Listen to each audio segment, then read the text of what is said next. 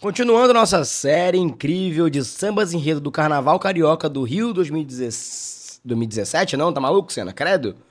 2024, galera, 2024. Hoje vamos falar dela, Paraíso do Tuiuti, que vem trazendo o enredo Glória ao Almirante Negro. Então, solta a vinheta.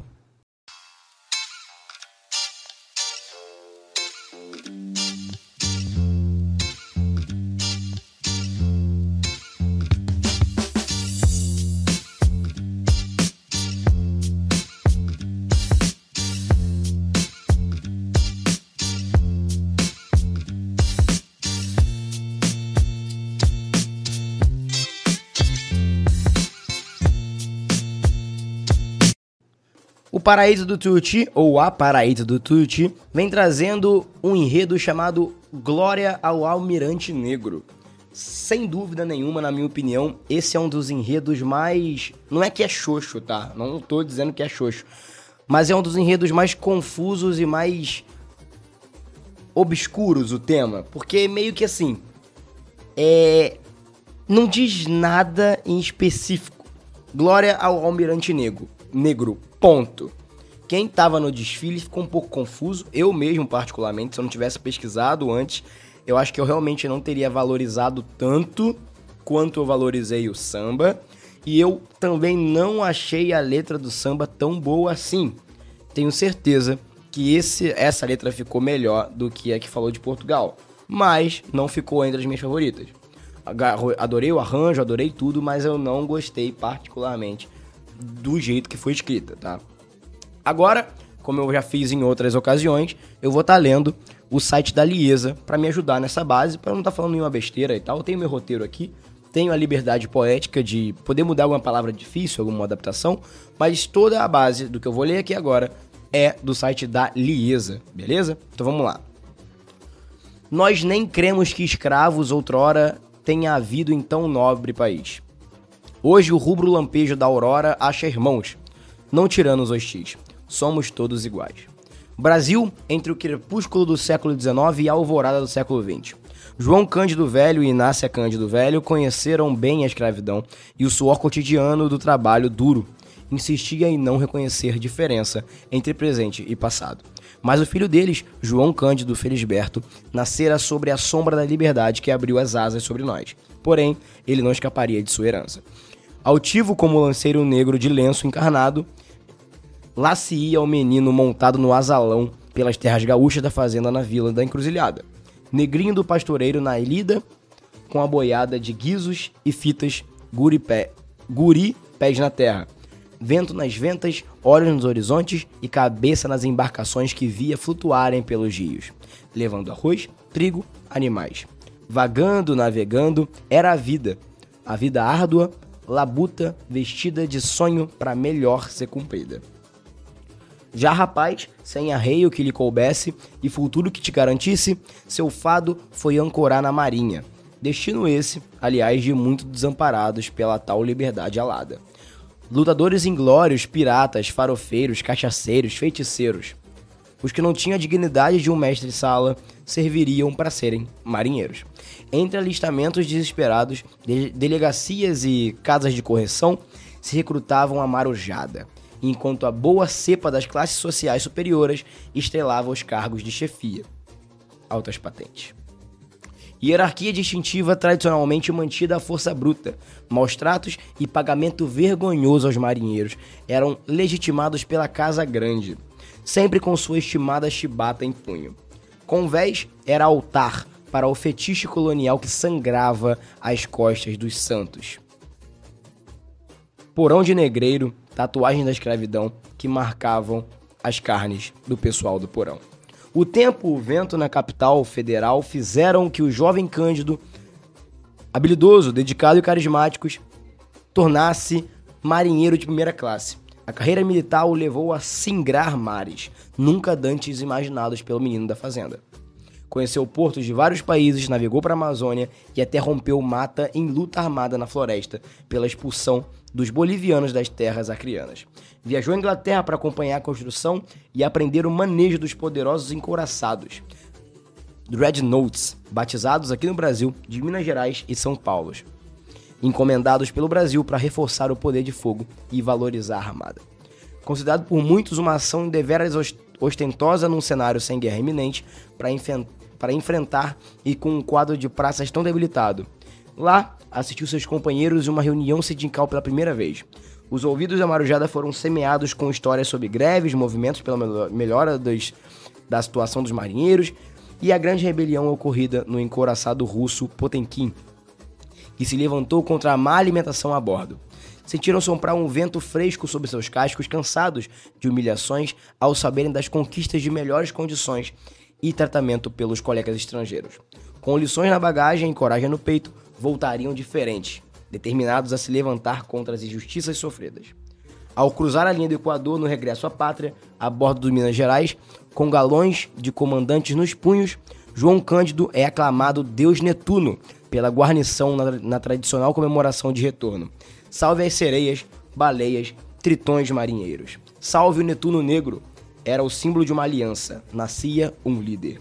A insatisfação da marujada ficaria cada vez mais evidente externada até o movimento de insurreição foi tomado de forma entre os porões dos navios e em comitês.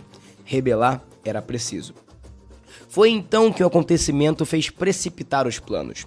Uma ordem de aplicar duas centenas e meia de chibatadas num marinheiro acusado pelo crime de levar cachaça para o navio avermelhou as águas da Guanabara em um espetáculo de crueldade.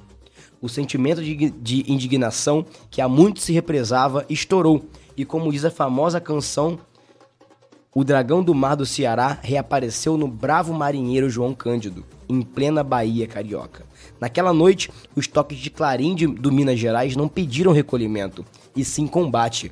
Bradando liberdade e abaixo a chibatada, os revoltosos travaram batalha contra os oficiais.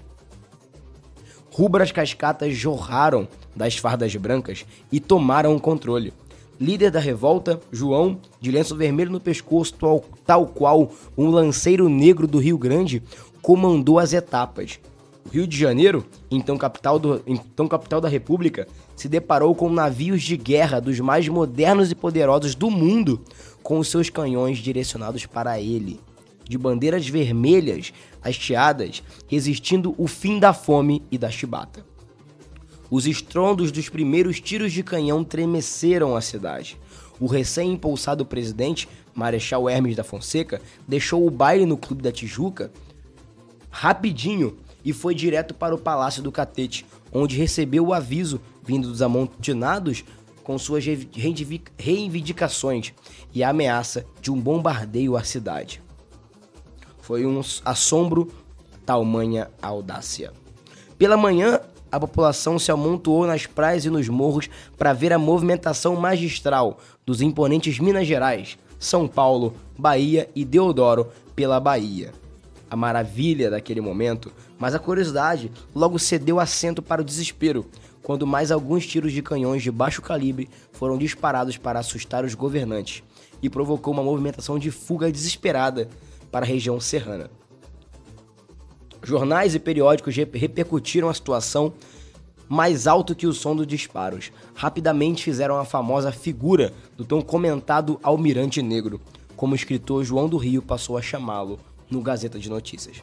Depois de alguns dias de trapalhadas políticas frente a algo tão inusitado, o governo cedeu e prometeu melhorar as condições de tratamento, trabalho e extinguiu a chibatada do modus operandi da Marinha. O Senado, apoiado pelo inflamado discurso de Rui Barbosa, apoiou uma lei de anistia para os marinheiros revoltosos. Com essas medidas, as bandeiras vermelhas foram arriadas, os canhões se desarmaram e a marujada conseguiu. O almirante negro venceu. Ninguém mais passaria fome. Ninguém mais apanharia da chibata. Só não contavam com a traição do marechal presidente em não cumprir o acordo de anistia e mandar parte dos revoltosos para a prisão e o restante para a tenebrosa viagem sem volta no navio Satélite, jogado mais de uma dezena de companheiros numa pequena cela insalubre na Ilha das Cobras. João os viu sucumbir envenenados pela cal jogada no cárcere. Sobrevivente?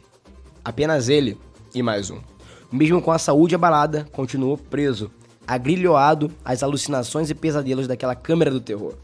Devolveu ao mundo delicadeza, bordando em velas tecido de esperança que desfraldavam seu amor e desejo pela liberdade. A forte tormenta que atravessava o marinheiro o fez atracar no hospital de alienados na Praia Vermelha. Diziam estar louco aquele homem do mar. Tempos depois, livre da fantasia da insanidade, sobre o manto protetor da Irmandade da Igreja de Nossa Senhora do Rosário, que providenciou sua defesa, foi julgado pelo Conselho de Guerra e finalmente absolvido. O grande chefe rebelde, que garantiu a vitória da revolta da esquadra, passaria a ganhar a vida como pescador nas mesmas águas da Bahia, que foi palco de sua aventura. O mar era seu amigo, nunca deixou faltar. Então a gente tem aqui o desenvolvimento. Achei bem interessante lendo esse texto agora feito pela Liesa. Não feito pela Linhesa, mas está no site da Linhesa, né? É uma história que a gente não conhece, é uma história da Marinha, uma parte da Marinha que a gente, como brasileiro, a gente não conhece, que é justamente a Marinha pós-escravidão. A Marinha que achava que controlava a alma dos seus marinheiros. Uma marinha que, como forma de manter, entre aspas, os seus marinheiros na linha, precisavam esculachar todos eles ao nível pior, dando chibatada nas suas costas e fazendo eles ficar todo marcado. Então leva a questão de se realmente os escravos libertos foram libertos, já que, como dito pelo texto, diversos escravos não tinham como condições de vida, né, continuar sem trabalho, iam para a marinha, tá? Eles iam para a marinha mesmo depois de ser liberto e lá apanhavam tal como apanhavam enquanto eram os escravos. Então para muita gente não mudou nada. O que mudou foi começaram a usar uma roupa branca e um chapéuzinho e andar de barco. Mas apanhar do mesmo jeito. Então foi esse cara, né, o almirante negro aqui, que mudou com uma grande reviravolta essa história da Marinha Brasileira. História essa que se eu não tivesse lendo esse texto ou fazendo esse podcast, eu não saberia. Então, agora, vamos ler o samba enredo, a letra do samba enredo. Então, vamos lá. 3, 2, 1. Agora, vamos ler o samba enredo Glória ao Almirante Negro. Nas águas da Guanabara, ainda o azul de Araras, nascia um herói libertador. O mar, com as ondas de prata, escondia no escuro a chibata, desde o tempo do cruel contratador. Eram navios de guerra sem paz, as costas marcadas por tantas marés. O vento soprou a negrura, castigo e tortura no porão e no convés. Oh, oh, oh, a casa grande não sustenta temporais. Oh, oh, oh, veio dos pampas para salvar Minas Gerais. Lerê, lerê, mais um preto lutando pelo irmão. Lerê, lerê e dizer nunca mais a escravidão. Meu nego, a, escada, a esquadra foi rendida, e toda a gente comovida veio ao porto em saudação. Ah, nego, a anistia fez o flerte, mas o palácio do catete preferiu a traição. O luto dos tumbeiros, a dor de antigas naus, um novo cativeiro, mais uma pá de cal. Glória aos humildes pescadores, e Iemanjá, com suas flores, e o cais da luta ancestral. Salve o Almirante Negro, que faz de um samba enredo imortal. Liberdade no coração, o dragão de João e Aldir. A cidade em louvação, desce o morro do Tuiuti. Uma outra coisa muito legal no samba da Tuiuti, que relembrando aqui, é que você vai ouvir ele na íntegra daqui a pouco comigo, é o coral que participa desse, desse samba enredo. No começo e no final tem um coral muito bem feito que é reproduzido de forma assim orquestral na Sapucaí. Deixa tudo ainda mais bonito e mais belo de ouvir. O samba pode não ter uma letra que na minha opinião é muito cativante, tá? Mas o fato de ter um coral, uma, um backing vocal, né, as vozes de trás do, da voz principal tão bons, tornam ele um samba muito cativado, na minha opinião. Eu ainda ouço ele, a gente coloca sempre a playlist completa dos sambas, né? E esse aqui, sem dúvidas, é um dos sambas que mais eu gosto de ouvir, justamente por conta dos backing vocals, que são as vozes de trás. Vocês vão ouvir agora comigo aqui, na íntegra, o samba da Paraíso do Tuti, que fala sobre a glória ao Almirante Negro. Então, vamos lá, se preparem aí, porque nós vamos ouvir agora na íntegra o samba enredo da Paraíso, doutor Yuti. Tá certo sim! É muita habilidade, meu!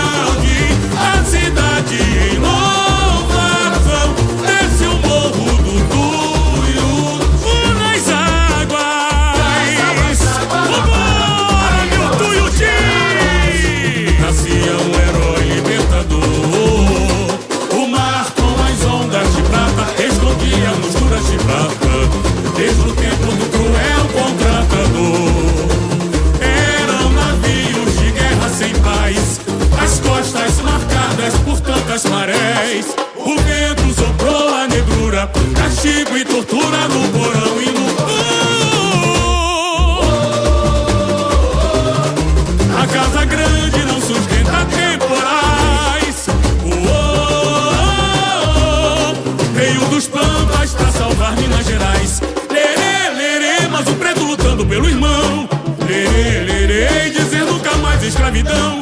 Lerê, lerê, mais um preto lutando pelo irmão. Lerê, lerê, e dizer nunca mais escravidão.